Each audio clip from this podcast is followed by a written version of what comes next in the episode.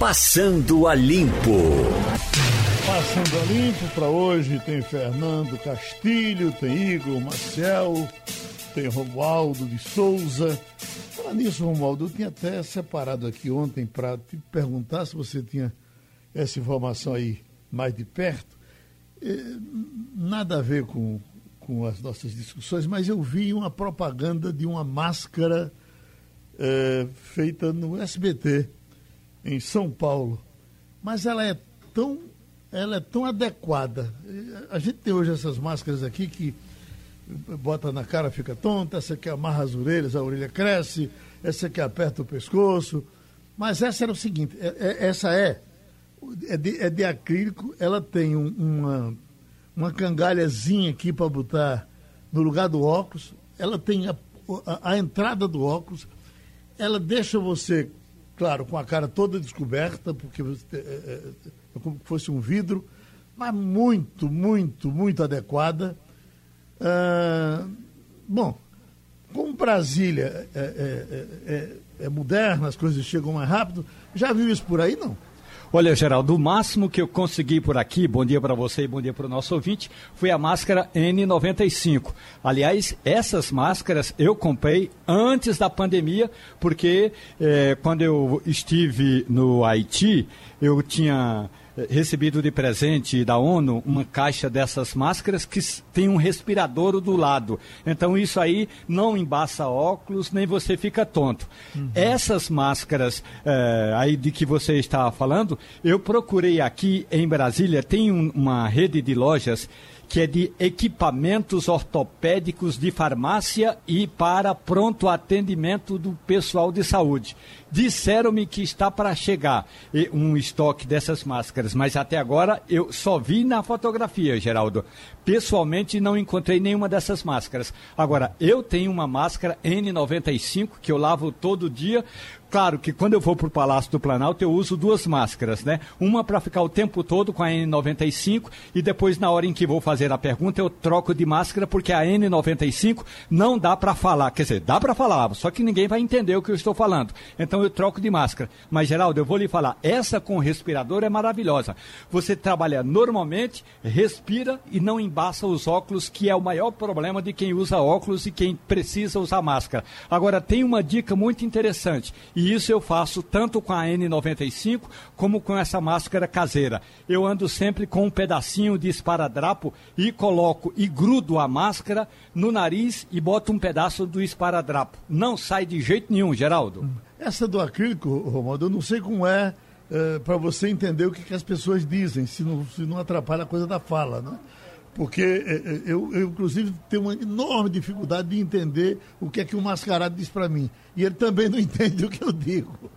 Agora, eu acho que essa que você está falando, eu vi uma fotografia de uma dessas, tem até o número 3M, que é aquela marca, aquela marca é, de equipamentos hospitalares. Uhum. Essa pode até ter chegado por aqui, mas se chegou, todo mundo já pegou. Eu não consegui encontrar nas lojas especializadas. Estou na lista, mas ainda não consegui não, Geraldo. Ela tem um formatozinho de telha, como se fosse uma telha pequena. Ex né? mas, aí... Exatamente. Ah, Exatamente. Você, é ah, você já viu. É... Ô, Igor, Silas Malafaia, rapaz, eu tava.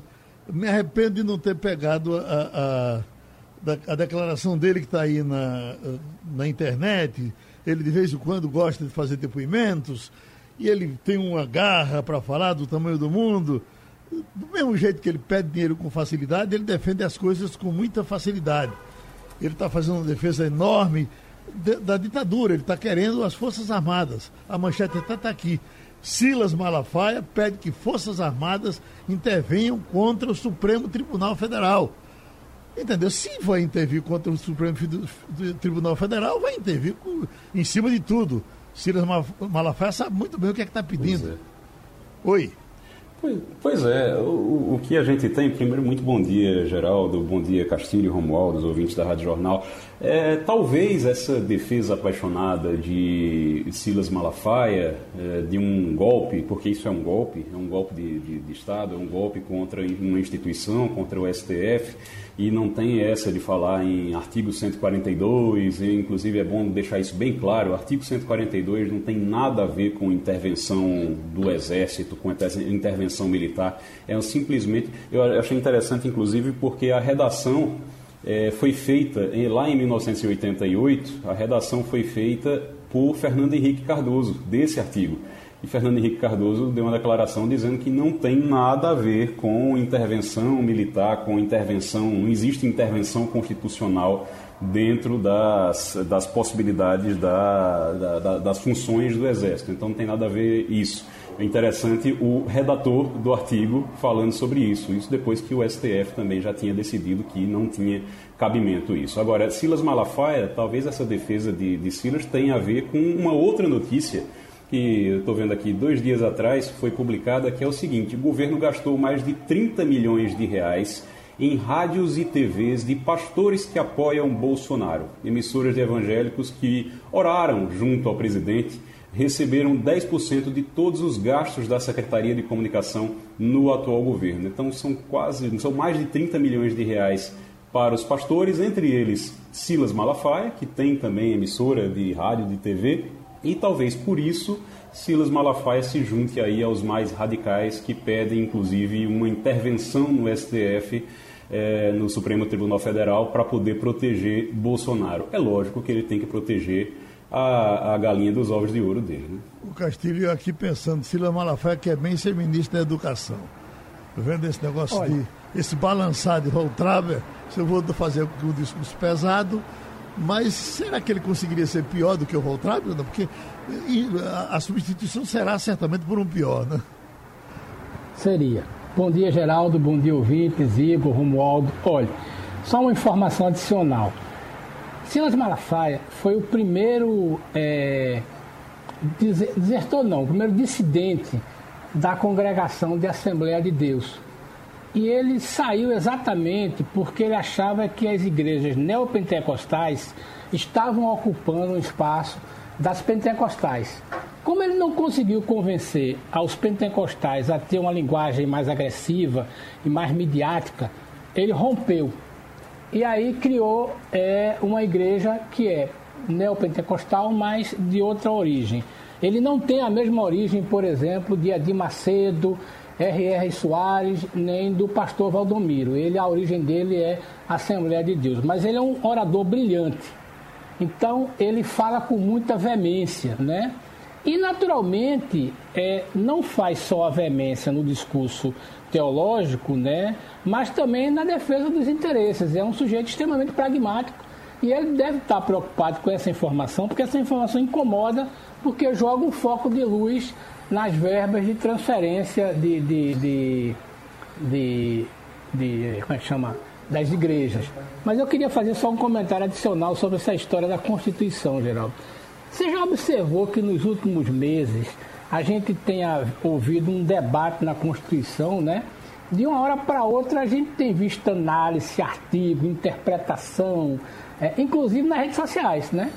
E aí eu fico pensando, será que não está na hora da gente deixar a Carta Magna para ser interpretada porque pelo ordenamento jurídico, né? É encarregado disso que é o STF Quer dizer, não dá para a gente discutir a interpretação da Constituição pelas redes sociais.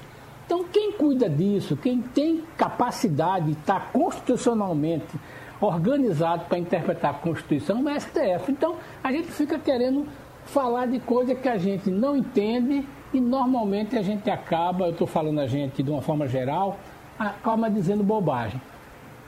Eu estou com o médico e piloto Paulo Neto, ele está no continente asiático, mais precisamente em, Hong Kong, para conversar um pouco com a gente sobre esse recrudescimento eh, que aconteceu da Covid eh, em, em alguns estados chineses e trazendo enorme preocupação porque eh, em alguns cantos que a coisa estava tida como resolvida, houve então essa recaída e a China está tratando com, com, muito peso para ver se a situação se normaliza. Uh, vende lá, por gentileza, meu prezado Paulo Neto. Opa, Geraldo, bom dia. É, te escuto muito bem. Bom dia aos demais colegas da mesa do Passando a Limpo. Prazer poder participar aí com vocês mais uma vez. Você está no, você é, tá, você tá à é... noite já aí, não é? Isso, agora são 8 horas e 11 minutos, Geraldo. Pronto, aqui 9 e 11, você está às 8 da noite, 11 minutos, você já jantou, já comeu seu morcegozinho, então vamos em frente. Né? Isso. pois é, Geraldo. É, nessa, nesses últimos dias do início dessa semana, houve um, um outbreak, né? ou seja, um novo é, surto de casos reportados expressamente no, novamente é, tendo epicentro no mercado público, assim como foi na, na região de Wuhan, o mercado de Huanan, se eu não me engano, é o nome do mercado. E agora esse mercado que está sendo colocado como epicentro desse, desse novo, dessa nova eclosão de casos que está ocorrendo em alguns distritos de Beijing, é, o nome dele é Xinfandi Food, é, que é um mercado que vende de tudo e pelo que eu pude ver, Geraldo, é um mercado imenso, é um mercado muito grande, bem maior do que o mercado de Wuhan e que está sendo considerado o epicentro dessa nova epidemia de coronavírus na China, o que forçou as autoridades chinesas já de imediato a fazer o lockdown de diversas áreas da cidade de Beijing, principalmente daqueles bairros, daqueles distritos da cidade que ficam mais próximos desse mercado. E, consequentemente, também houve o cancelamento de 1.200 voos, Geraldo, uhum. seja saindo ou chegando para Beijing. E os voos internacionais que estavam já em rota, é, com destino a Beijing, eles foram é, é, relocados né, ou redirecionados pelo controle de tráfego aéreo para cerca de outros 16 destinos dentro da China para que aqueles passageiros pudessem pelo menos pousar em território chinês, mas segundo a mídia local, é, o espaço aéreo de Beijing é como está praticamente fechado. Né? E você já voltou a pilotar? Ainda não, Geraldo. Infelizmente, é, existia uma previsão do, de que houvesse uma certa abertura a partir do dia 18 de junho, só que com alguns novos casos que foram detectados em Hong Kong há cerca de 15 dias, foram 11 novos casos, e aí é, o governo de Hong Kong decidiu postergar as medidas de fechamento de fronteira, né? Não que a fronteira esteja fechada, mas, por exemplo, só pode entrar em Hong Kong quem é residente de Hong Kong, quem tem o visto de residente, seja de residente temporário, o visto no, no, passaporte, como é o meu caso, ou seja, de residente permanente, né? Aquele, aquela pessoa que já mora aqui por longos anos e tem como se fosse o equivalente ao green card americano, que você pode ter residência aqui permanente. Então, só essas pessoas é que podem entrar no território de, de Hong Kong. E mesmo assim, tem que passar por um período de quarentena, Geraldo, de no mínimo 14 dias. Então, como essa situação foi postergada, então praticamente não tem ninguém vindo para Hong Kong e aí a empresa na qual eu trabalho teve que adiar mais uma vez o início das atividades aéreas. Romualdo, alguma, alguma dúvida para tirar com o Paulo? Paulo Neto, duas coisas. Uma é a temperatura agora deve estar aí em torno de 25, 30 graus, não é isso? Isso, Romualdo, perfeito. A outra questão é a seguinte: voar numa situação como essa, você entra no avião, mesmo esses pequenos aviões, é preciso haver uma uma circulação é, de, de ar ali dentro, não é? Eu queria saber como é que está sendo preparado esse protocolo. Porque você entra no avião, cinco, seis pessoas. Imaginemos que você faz um voo aí de três horas. Olha, respirar o mesmo ar de todo mundo, três horas, mesmo que todo mundo tenha feito o teste. Qual é esse protocolo importante que deve ser feito agora, Paulo? É, Romualdo, é uma pergunta interessante, porque na verdade o sistema de pressurização da aeronave, ela ocorre basicamente, ela pega o ar, parte do ar da turbina da aeronave, né? essa, essa, essa, é o que a gente chama de sangria, né? É um termo técnico chamado de sangria da, da turbina. Então, parte do ar que, é, que entra na turbina, que é o, o, o ar da, da atmosfera, né? ele entra e como o avião a jato ele voa em altitudes bem elevadas, o ar é limpo, né? O ar é praticamente livre de qualquer poluição, né? Porque as, as aeronaves a jato elas voam por volta de 35 mil pés, 34 mil pés, o que dá mais ou menos por volta de 11 quilômetros, 12 quilômetros de altitude. Então, nesses níveis, a gente está bem acima do nível de poluição que se vê aqui no nível terrestre. Então, esse ar, ele parte do ar que entra na turbina, ele é sangrado, ele passa por um sistema de resfriamento e aí ele entra na cabine. Claro que esse ar que entra na cabine, ele passa por um processo de recirculação nem todo ar ele, ele, ele entra de uma vez só e é jogado, porque senão o sistema de, de pressurização, o ar que seria sangrado da turbina seria muito alto, o que demandaria uma perda de potência grande por parte da turbina e, consequentemente, perda de eficiência por parte do, da aeronave. Né? Então, esse ar que entra na cabine, ele é recirculado, essa recirculação causa preocupação, sem dúvida, e devido a isso, Romualdo, muitas empresas aéreas que já retornaram às atividades aéreas, elas estão fazendo com que, por exemplo, aquele assento do meio, você tem o assento do corredor, o assento da janela, e aquele assento do meio não está sendo comercializado. Para tentar diminuir a, a ocupação das aeronaves e, consequentemente, tentar diminuir a chance de uma contaminação em voo. Entretanto, por outro lado, isso leva a outros problemas, porque principalmente para empresas de baixo custo, né, de, de passagem aérea, elas tornam o voo é, é, lucrativo, deixando o avião com acima de 85% ou até mesmo 90% da ocupação.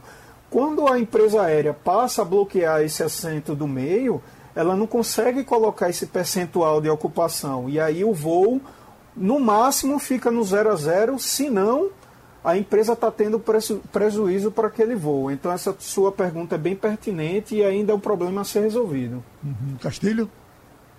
Paulo, é, bom dia. Eu tenho uma curiosidade. Bom dia. É, sobre essa questão que você está falando aí. Existe já alguma aeronave em que esse, esse ar seja totalmente reciclado? Eu tinha uma informação uma vez que aquele modelo da 777 da Boeing, ele limpava todo o oxigênio, pelo menos ele reciclava muito mais. Mas o que eu queria perguntar a você era o seguinte: é, nessa sua convivência com a China, com os países do Oriente, essa questão do mercado vender é, produtos in natura. É, essa é uma coisa que você sente que é um hábito normal da população, né? Esse, esses, esses animais que a gente poderia chamar de exóticos, ou é uma questão é, mais, mais emblemática, né? se come assim numa, numa ocasião especial. Pelo que se observa nesses mercados, a população normal da China, dos países, tem preferência por esse tipo de produto que a gente chamaria aqui de exótico, animais selvagens?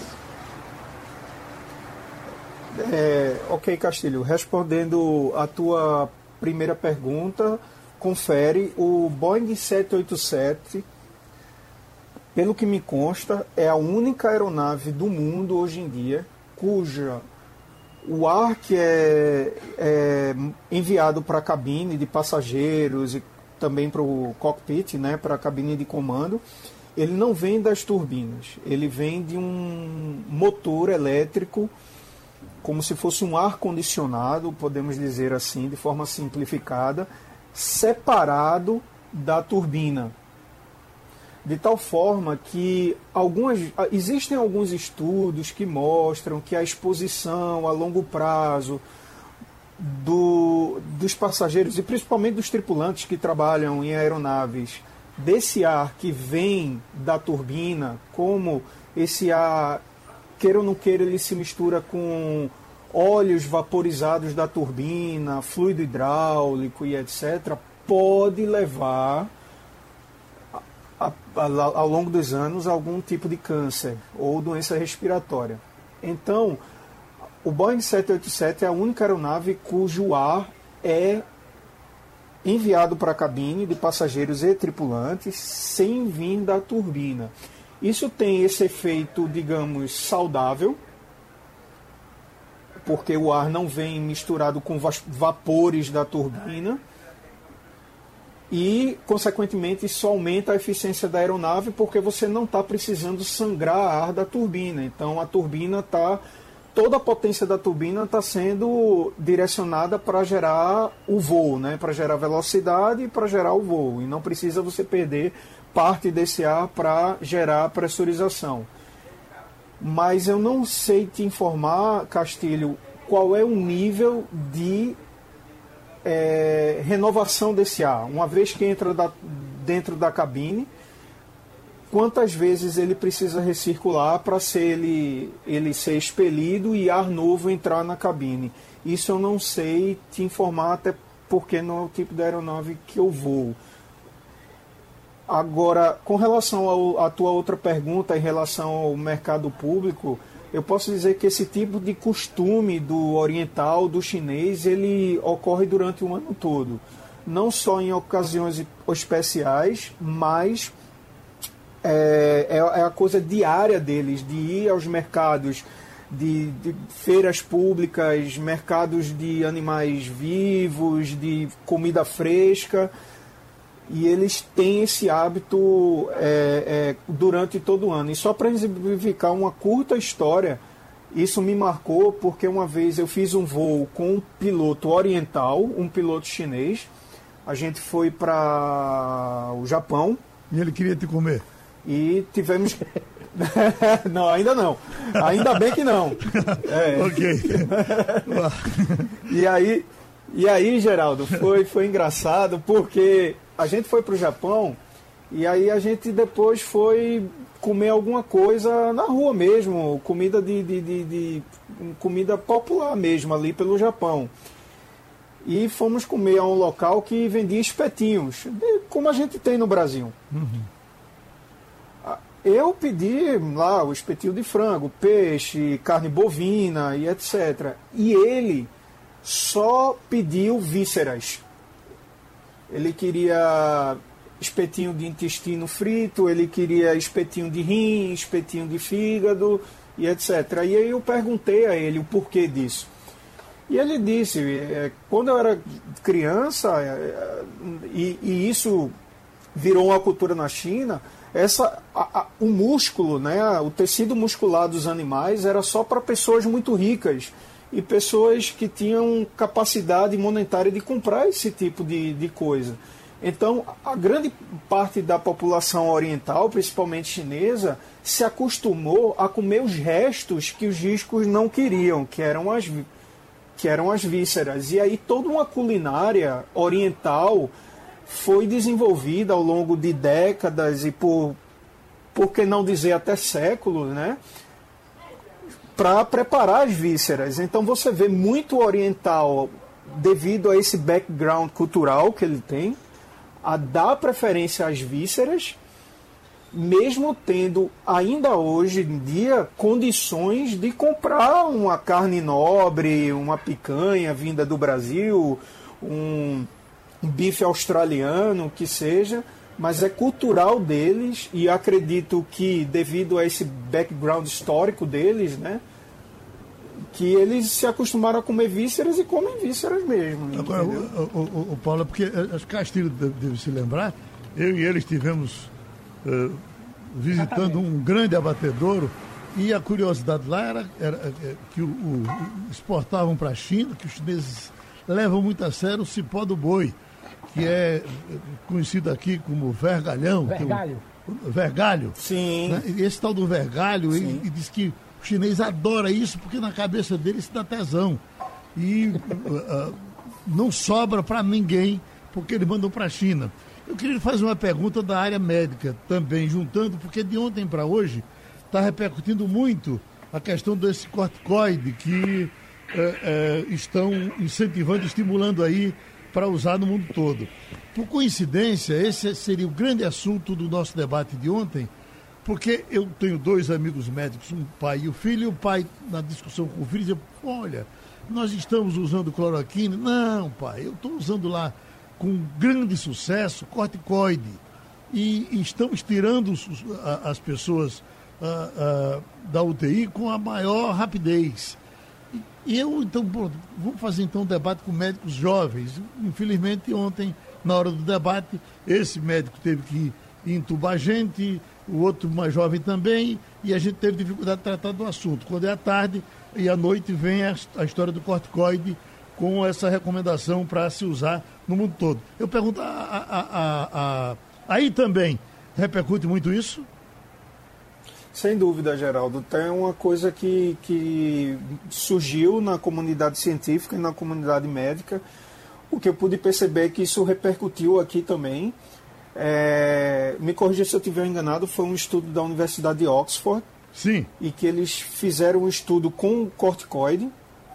Eles chamam o estudo duplo cego randomizado. Né? Eles pegam basicamente duas populações de pacientes que estejam basicamente nas mesmas condições clínicas.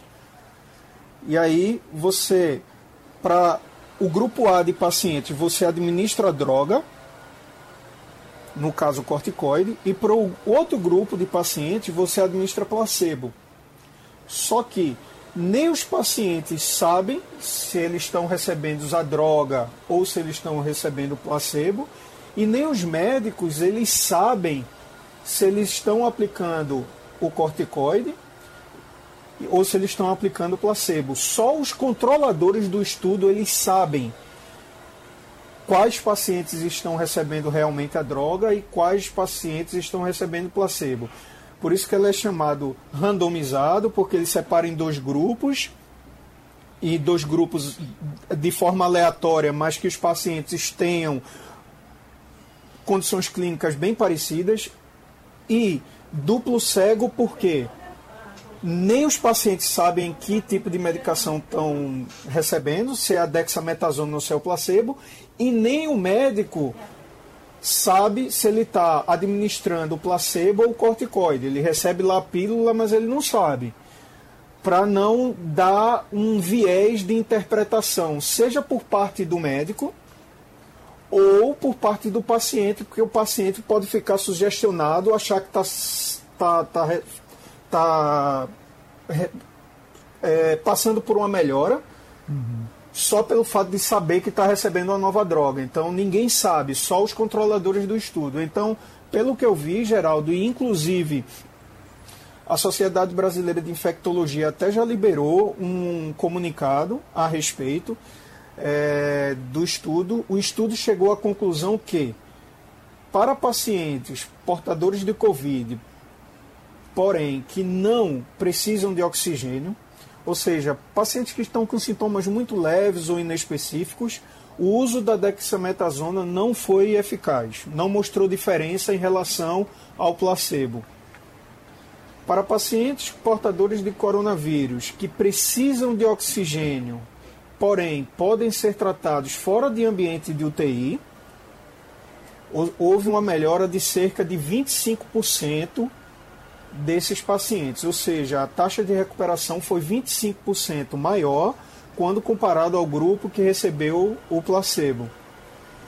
E naqueles pacientes mais graves que precisam estar em UTI sob ventilação mecânica, esse, esse, essa eficácia da dexametasona se mostrou um pouco maior e subiu para cerca de um terço dos pacientes, ou seja, 33% dos pacientes que receberam a dexametasona, eles melhoraram o quadro clínico. Então, esse estudo da Universidade de Oxford, eu vi que teve um impacto mundial, é, Geraldo. Uhum. E como eu vi aí no Brasil, eu posso dizer que isso aconteceu aqui na Ásia também.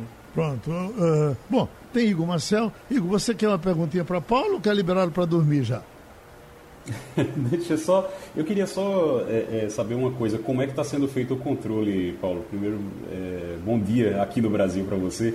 Mas bom dia, Igor. É, eu queria só saber como é que está sendo feito o controle, porque a gente tem informação de que esses novos casos na China eles vieram da Europa e o local do, do contágio, do primeiro contágio, no caso, foi um supermercado, foi um mercado na China. É, então, como é que está sendo feito o controle? O pessoal tá, tem gente entrando normalmente, as pessoas estão entrando na China normalmente, fronteira não está fechada. Como é que está isso? É, eu vi, Igor, que a China tinha liberado os voos, é, os voos domésticos, os voos domésticos da China estavam ocorrendo de forma normal, né? Então, dentro do território chinês estavam ocorrendo de forma normal e alguns voos internacionais estavam sendo permitidos entrar em território chinês. Entretanto, por exemplo, é, há cerca de duas semanas, o governo norte-americano ele bloqueou a entrada de voos da China nos Estados Unidos, porque a China tinha bloqueado voos dos Estados Unidos para entrar na China. Então, o que eu vi que a China meio que selecionou alguns países que, cujo, que já estão numa curva de melhora, por exemplo, alguns países da Europa, por exemplo. Então, esses países eles eram permitidos a fazerem voos internacionais e entrarem na China, porém, os Estados Unidos, como tem, se eu não me engano, é o líder hoje em dia no número de casos e mortes, então é, os voos eram bloqueados. E aí Trump, meio que numa retaliação, disse: ah, então se voo americano não pode entrar no território chinês, voo do vindos da China também não entram no território americano. Então estava dessa forma.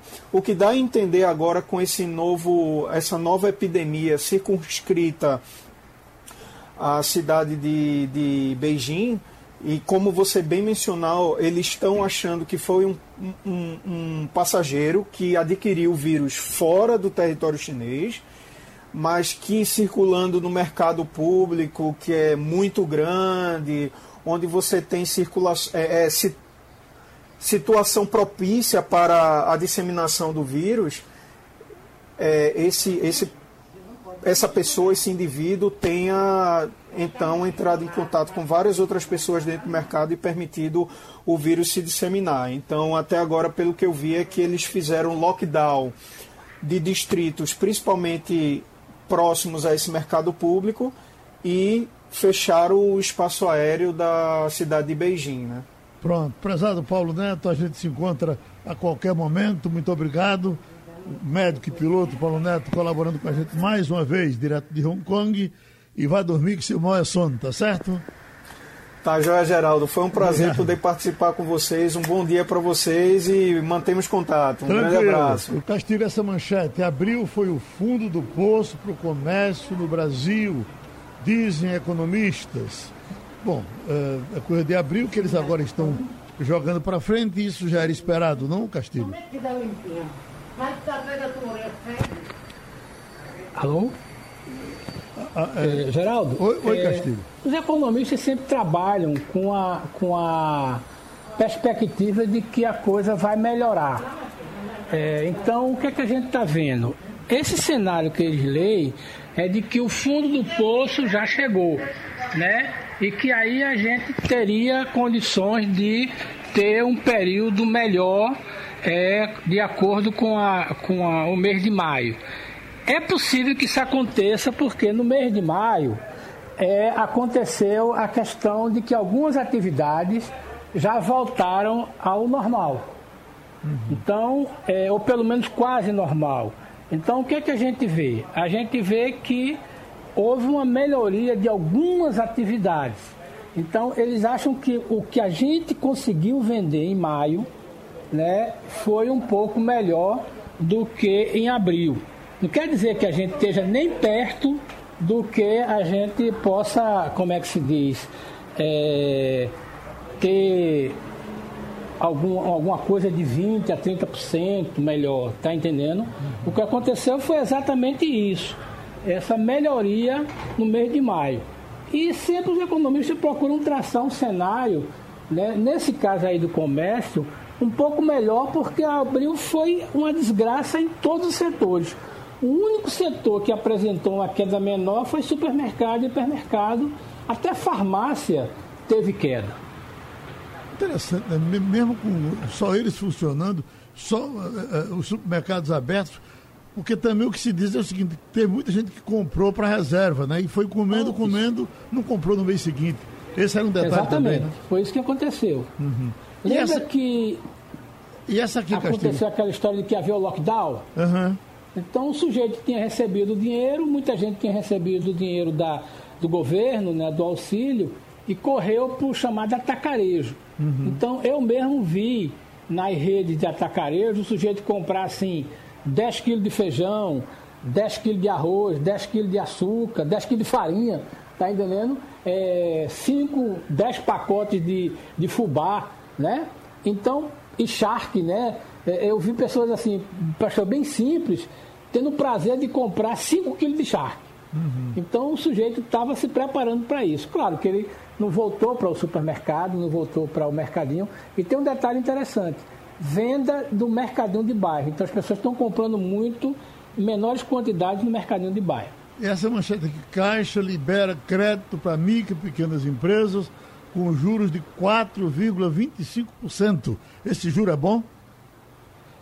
É não, é caro, porque nós estamos falando de 4,5% ao ano, então o cara vai pagar. O ideal seria que fosse um pouco menor, mas veja bem, esse é um dinheiro que as empresas, mesmo com essa taxa, estão tendo dificuldade. Ontem eu recebi uma informação de um ouvinte se queixando o seguinte: ele tem uma pequena empresa, aí conseguiu finalmente ter o cadastro aprovado no Banco do Nordeste. Ele queria 150 mil. O banco ofereceu 50. E aí, na hora que ele foi pensar que assinar o contrato, o gerente disse: não, mas tem uma taxa de abertura de crédito de 5 mil. Ele disse: meu amigo, eu estou aqui quebrado da emenda. Como é que eu vou arranjar 5 mil para entregar ao senhor só para eu abrir a conta? E é que está acontecendo isso. Por exemplo, os bancos públicos, por exemplo, estão cobrando essa taxa de abertura de crédito, que é no máximo de 5 mil, estão cobrando em 5 mil.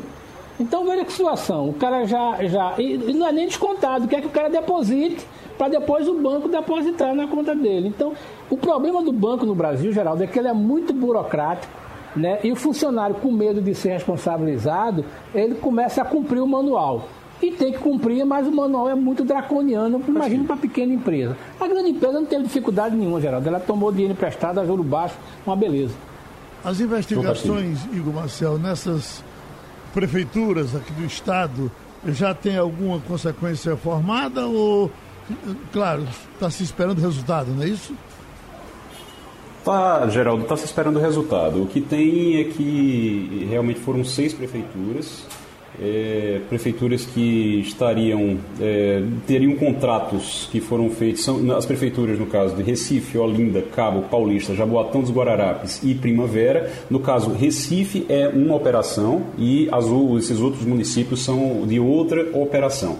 É, essa operação dos municípios é, da região metropolitana e é, Primavera no interior, na, na, você tem na Mata Sul, o que você tem nesse caso são contratos que foram feitos, um contrato que foi feito com superfaturamento. Então é aquela velha história de você fazer as coisas, um, aproveita a pressa, a emergência para poder fazer o, o, contrato e tem indícios de que, nesse caso da, dos municípios, tem indícios de que os proprietários da empresa, os reais proprietários, que não estão no papel, eles usam laranja, mas eh, eles, os reais proprietários, eles recebiam esse dinheiro em contas, eles sacavam em dinheiro, em cash mesmo, né, no papel mesmo, e a polícia acredita que esse dinheiro voltava, uma parte desse dinheiro voltava em formato de propina para representantes das prefeituras. Então, tem gente na prefeitura, segundo a investigação da Polícia Federal, nas prefeituras, essas prefeituras da região metropolitana e do interior, que estariam recebendo propina para poder fechar negócio com essa empresa que é operada por laranjas. Então, essa, esses, esses proprietários é, que estão sendo investigados Inclusive, eles têm já um histórico bem complicado de outras investigações e de outras fraudes, inclusive com uma gráfica que faria é, trabalhos para essas prefeituras também dessa mesma, nesse mesmo formato, digamos assim. Agora, eu queria aproveitar ainda é, sobre o que Castilho estava falando, sobre esses, essas, essa ajuda, esse auxílio emergencial para as pequenas e médias empresas, que eu acho interessante que a gente está falando de emergência já quando se fala em fim de, de pandemia. E aí, Castilho, eu queria entender uma coisa. É claro que antes tarde do que nunca, mas nesse caso das empresas, ainda realmente é importante com o comércio já reabrindo? É, é, é, é importante porque é o seguinte, nós vamos completar é, 120 dias, acho que daqui a pouco tempo. Já fazem 100 dias que a gente está nessa roda, as empresas tentando sobreviver. O que aconteceu é o seguinte: algumas é, tiveram que fechar mesmo. O sujeito não tinha condições, ele tinha o dinheiro que tinha, ele pagou, mas quem decidiu continuar né, foi, foi esse sofrimento de conseguir pegar dinheiro. Vai ajudar, Igor, porque agora é a hora de que você retoma, né? E você precisa de oxigênio para sobreviver daqui para frente. É uma coisa mínima. Se você tiver é, 20% do seu faturamento, você consegue transpor isso porque vai voltando devagarzinho. É, você tem um pouco de estoque, você vai rodar aquele estoque você tem um pouco de dinheiro, consegue pagar o seu pessoal que está trabalhando com faturamento, então isso aí. O que choca a gente é a lerdeza do setor financeiro. Primeiro, houve uma decisão seguinte: o governo colocou à disposição do sistema bancário um trilhão. Foi um dos países no mundo que mais fez facilidade para os bancos. Só que no Brasil, você tem uma legislação que exige total garantia não existe alavancagem, quer dizer, o cara não empresta sem ter garantia de 100%, 150%. É aquele cara que você vai pedir 100 mil, ele quer que você deixe 150 mil aplicado. Falando grosso modo. Então o que, é que os bancos fizeram? Ficaram na dele. Aí o governo tentou uma segunda leva, que é o seguinte: não, nós vamos nos responsabilizar por 85% do, do, do prejuízo, se o cara não pagar. Ainda assim, os bancos começam a usar a burocracia do atendimento. Esse caso do empresário que eu falei é um bom caso. Ele teria direito pelo faturamento a 150 mil. O Banco Nordeste só dava 50. E aí vem com a, a, as burocracias. Então, isso é que acontece. Por quê? Porque no Brasil a gente não tem a tradição do chamado fundo de aval, que é o seguinte, que é muito comum nos outros países, principalmente na Europa um grupo de pessoas se responsabiliza por, outro grupo de pessoas. Se eu não pagar, aquele outro, pelas contribuições dele, paga. O Brasil isso nunca usou. Está tentando usar agora. Agora, é fundamental nesse momento. Claro que a gente está falando das sobreviventes. Mas, por exemplo, essa notícia de hoje de que o governo vai é, ampliar por mais dois meses a questão do pagamento de quem está com o salário, da, da medida 936. Isso ajuda muito. Então o que a gente está falando é o seguinte, nós estamos falando dos sobreviventes. Infelizmente muita gente já ficou pelo caminho, ou porque não tem condições de ajudar, ou porque foi embora mesmo e decidiu fechar sua empresa. Já estamos com o advogado trabalhista Marcos Alencar, tem movimentação nas vidas de empresas e trabalhadores. A manchete é Senado aprova medida provisória da redução de jornada e salários impugnando dois artigos. Então vamos para Brasília com Romualdo de Souza. Doutor Marcos Alencar, bom dia para o senhor. Eu acompanhei a votação ontem e tem uma questão que, é, que eu gostaria de ouvir a sua opinião, que é com relação a esse valor. Aí, olha, a, a regra diz assim: o teto do benefício estipulado pela medida provisória, é, algo aí em torno de R$ 1.813 o senhor considera esse valor um valor razoável? Porque tem uma questão que é a seguinte: vamos imaginar que uma empresa que ela está tentando sobreviver, ela ainda não sabe o que vai acontecer depois da pandemia. Então ela faz esse acordo, mantém os empregos, só que daqui a pouco ela percebe que não está conseguindo vender, não está conseguindo entrar capital. E aí ela não vai poder também demitir os trabalhadores por causa do acordo em função da medida provisória. Bom dia a todos, bom dia Geraldo, bom dia é, Romualdo. Veja bem, é, essa decisão de ontem, ela foi bem emblemática. Eu vou responder a sua pergunta especificamente, mas eu gostaria de frisar o seguinte: o Senado aprovou por unanimidade, né, foram 75 votos a favor. A medida provisória 936/20, ela se torna a PLV 15/20. PLV quer dizer Projeto de Lei de Conversão, porque houve uma alteração do texto original da medida provisória. Essa sua pergunta, Romualdo, é, quanto ao 1813, né, o, o, isso não foi alterado, porque isso já estava previsto na medida provisória. E esse número vem de onde? É o valor da parcela do seguro-desemprego. Então, o governo indexou esse valor. Quando ele diz, por exemplo, na redução de jornada e de salário, que redução, redução de 50%, o governo vai pagar os outros 50%. É 50% desse valor. E por que esse valor? Né? E aí o Ministério da Economia, o Paulo Guedes, explica que são bilhões de gastos, né? o impacto, salvo engano, é de mais de 50 bilhões, e ele diz que se não limitasse a isso aqui, não haveria dinheiro para atender a todo mundo. E aí nós vamos para os dados estatísticos. Né?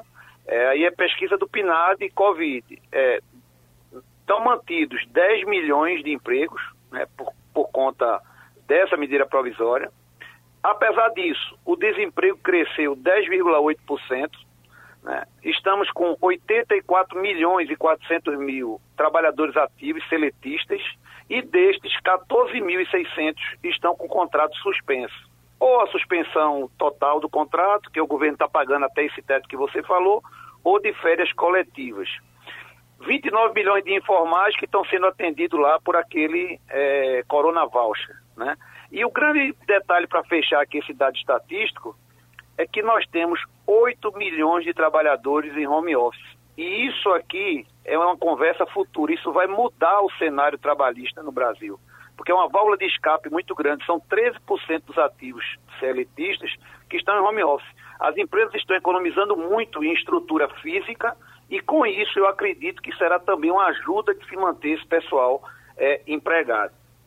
Então, assim, o cenário é esse. Por que, que o Senado aprovou tudo isso, Geraldo e Romualdo? Olha, chegou para mim aqui uma história que tem 1,5 bilhão né, de ações para é, de dinheiro para aplicar em ações de assistência social. Isso aí se converte em votos. Há também um interesse muito grande por conta disso.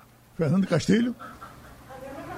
É, Geraldo, eu tenho uma pergunta para o doutor Marcos sobre esse, esse passivo aí, né, é, do home office, né, porque é, já tem um movimento, ou melhor, já tem na Justiça do Trabalho um crescimento de ações é, por força da, que, cujo o motivo é Covid-19. O que é, qual é o cenário que o senhor traça sobre isso? Nós vamos ter problemas na justiça porque é, os trabalhadores que foram demitidos né, por força da Covid vão pressionar o Poder Judiciário de Trabalho por isso. E eu queria que o senhor falasse mais um pouco mais nessa questão do home office, porque há um entendimento de que é, é, essa coisa precisa melhor regulamentada, né? E, e, e, tem uma discussão muito grande no setor sobre desse um milhão e tantas mil pessoas que ficaram em casa. Fernando, veja só, é, essa história do Covid eu vou esclarecer. É, hoje existe uma inteligência artificial que está rastreando todos os novos processos trabalhistas. E aí se colocou as expressões coronavírus ou Covid-19. Saiu uma matéria, salvo engano, foi veiculada pelo UOL na data de ontem ou foi ontem ontem, dizendo que o passivo, né, a conta porque isso é muito importante, porque é um dado bem concreto, porque a reclamação trabalhista hoje, ela tem que ter um valor de planilha, não é mais um valor arbitrado. E aí, em São Paulo, foi detectado 2 bilhões de reais de causas trabalhistas novas se tratando de coronavírus ou, ou Covid-19. Isso aí pode ser várias coisas, é porque essa, essa palavra foi citada na ação. Mas aí o que é que a análise chega quanto a esse dado? É que são muitos desses trabalhadores que foram demitidos e colocados na rua da amargura, não foi pago nem rescisão contratual. Então eles foram para a justiça para tentar liberar o seguro, o fundo de garantia e também o seguro-desemprego. E aí o processo vai continuar se discutindo isso. Essa história do home office é um dado à parte. Veja, o home office, ele foi regulado, ele está regulado no artigo 6 da CLT e depois lá no, no artigo que trata das horas extras, 59 para frente.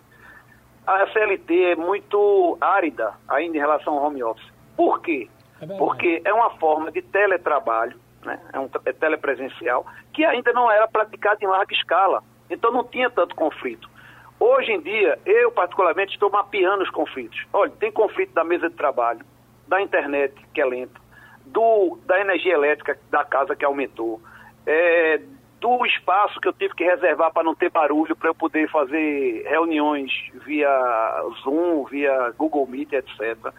É a cadeira que não é adequada e por aí vai. Então, assim, isso é natural. Esses conflitos que vão surgir vão fazer com que a lei se aperfeiçoe. Né? É um, isso que você está tá falando, é, nós estamos na crista da onda do fato social, começando a bater na porta do, do Poder Legislativo e do Poder Judiciário. E um dado importante, que a lei diz que quem faz home office não tem direito a hora extra. E eu, fazendo uma análise visionária, eu digo que isso vai mudar. Então, assim, home office é um caminho sem volta. É, se você fizer uma análise das empresas gigantes todas estão dizendo que o home office vai, vai ficar perene, porque elas acordaram para a economia que estão tendo de estrutura física de escritório. Isso custa muito caro. Aluguel, estacionamento, vale transporte, perda de tempo. O empregado às vezes gastava uma hora para ir, uma hora para voltar ou mais. E com detalhe, você tinha que morar perto do emprego, pagando um aluguel caro. E agora você pode morar distante do emprego, pagando um aluguel menor e tendo maior qualidade de vida. Então isso vai ter uma mudança é, na sociedade. O home office está apenas começando. Quem viver verá. Pronto, a gente agradece a, a contribuição do doutor Marcos Alencar, Passando a Limpo. Eita, onde a crise está batendo? Está aqui a manchete. Pregador Valdemiro Santiago corta pessoal de TV, atrasa aluguéis, porque a venda do feijão mágico não deu certo. Agora, Igor Marcel, vou dividir esse assunto com, você e Romualdo de Souza, porque ele está repercutindo muito também, é uma pergunta político, filosófica, jurídica. Bolsonaro diz que tomará medidas legais após a operação Contrariados.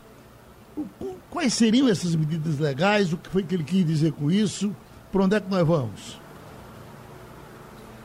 Bom, o que ele quis dizer é difícil de, de afirmar porque tem coisas que passam na cabeça de Bolsonaro que é muito difícil de a gente entender.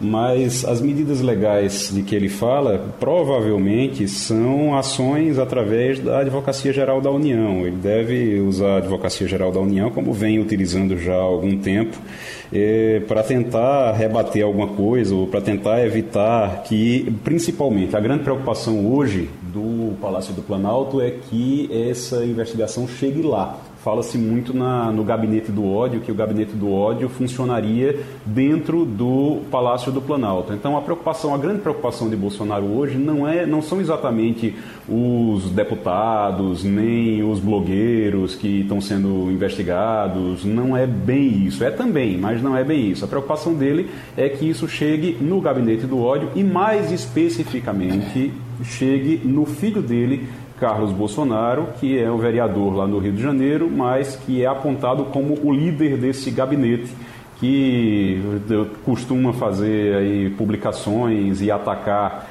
é, instituições de dentro, segundo dizem, de dentro do Palácio do Planalto. Então, no momento em que a investigação se aproxima do Palácio do Planalto, ele começa a ficar preocupado e aí ele deve tomar medidas através do Ministério da Justiça e através da AGU. Agora, as medidas que ele tomou através da Justiça e do AGU, do Ministério e da AGU até agora não tiveram, não surtiram muito efeito não. Mas o Romualdo talvez possa falar melhor sobre isso. Romualdo, tivemos de todas as formas discursos ontem desculpas daqueles que, 11 que estão sendo investigados, cada um dizendo de uma forma que não tem problema, que eh, não fez nada demais. Tem inclusive um que eu achei interessante, que na mesma hora que ele estava lá fazendo a pregação, eu digo, mas vixe Maria, o que é que isso vai dar? Que eles rezavam o Pai Nosso, se dirigindo ali para o Supremo, e dizia, livrai-me deste mal, amém, apontando para o Supremo. Quando foi a explicação dele, não, aquilo não foi um ato, aquilo foi um ato religioso. Bom, essa e tantas outras que tivemos, já dá para dizer alguma coisa, Romualdo? Até que ponto eles vão se livrar de um processo mais pesado? Olha, Geraldo, vai depender muito dessa investigação determinada pelo Supremo Tribunal Federal, que pede a quebra de sigilo financeiro de 10 deputados e um senador, o Haroldo de, de Oliveira. Agora, tem um detalhe importante nessa investigação toda, não é, Geraldo? É que boa parte, aliás, a imprensa já divulgou isso duas semanas atrás, boa parte dos recursos da SECOM, da Secretaria de Comunicação, foi usada para financiar site de pornografia. Não é que o governo deu dinheiro para o site da pornografia. O governo liberou recursos e os recursos acabaram financiando sites de pornografia, o que significa dizer que o critério de liberação de verbas ainda não é um critério totalmente transparente. E aí, se houve isso, portanto, se havia a intencionalidade ou não do governo eh, de financiar esses sites, ainda não é possível afirmar isso. Só é possível dizer que há um grande descontrole dos recursos da SECOM para bancar os mais diferentes tipos de sites, incluindo os sites dos amigos do presidente. O que não é nenhuma novidade, porque a gente lembra que lá em 2003 tinha um grupo de blogueiros que vivia, mam, vivia mamando nas tetas dos recursos do Palácio do Planalto. Portanto, eh, se hoje o presidente diz o seguinte: olha, luto para fazer a minha parte, mas não posso assistir calado enquanto direitos são violados e ideias e, é, são perseguidas. O presidente só tem uma saída por meio da AGU, Advocacia Geral da União. E uma das ações da AGU vai ser justamente a seguinte: depois que todos esses dados das quebras de sigilos voltarem para as mãos do ministro Alexandre de Moraes, a AGU vai querer que o processo seja julgado no mínimo por uma turma que é composta de cinco ministros e não apenas pelo relator do caso, o Alexandre de Moraes, Geraldo. São, são governos distantes, mas parecidos, né, Romualdo? Porque o PT gastava um dinheiro enorme com ONGs e, e com, com blogueiros, né? É, havia um investimento danado nesse pessoal. O, uh, com ONGs, me parece que esse, esse governo agora brecou, mas com, com blogueiros me parece que ele continua tendo uma ação até mais ativa do que tinha o PT, não? É, os blogueiros de hoje, eles são mais, digamos, ideológicos. Os do passado faziam matérias a favor do governo do PT, mas faziam é, com uma certa, digamos, dissimulação. Agora não, essa coisa é mais aguerrida. Agora, eu até diria, é um grupo preparado exclusivamente para isso. Vou te dar um exemplo, Geraldo. Quando o presidente Jair Bolsonaro passou a receber o grupo de apoiadores ali dentro do Palácio da Alvorada e não mais do lado de fora, portanto, que a imprensa que já não estava querendo ir não está indo mesmo, então esses blogueiros amigos do presidente Bolsonaro vão lá, gravam o áudio e antes de divulgar o áudio, eles fazem uma triagem. E mais ainda, eles colocam um BG, como na técnica a gente costuma dizer, um background, uma música de fundo, que aí ela sobe ou baixa de acordo com a resposta que o presidente dá ou a pergunta que o apoiador faz. Portanto, o negócio aqui é muito mais eh, ideologicamente preparado, Geraldo. E terminou Passando a Limpo. Passando a Limpo.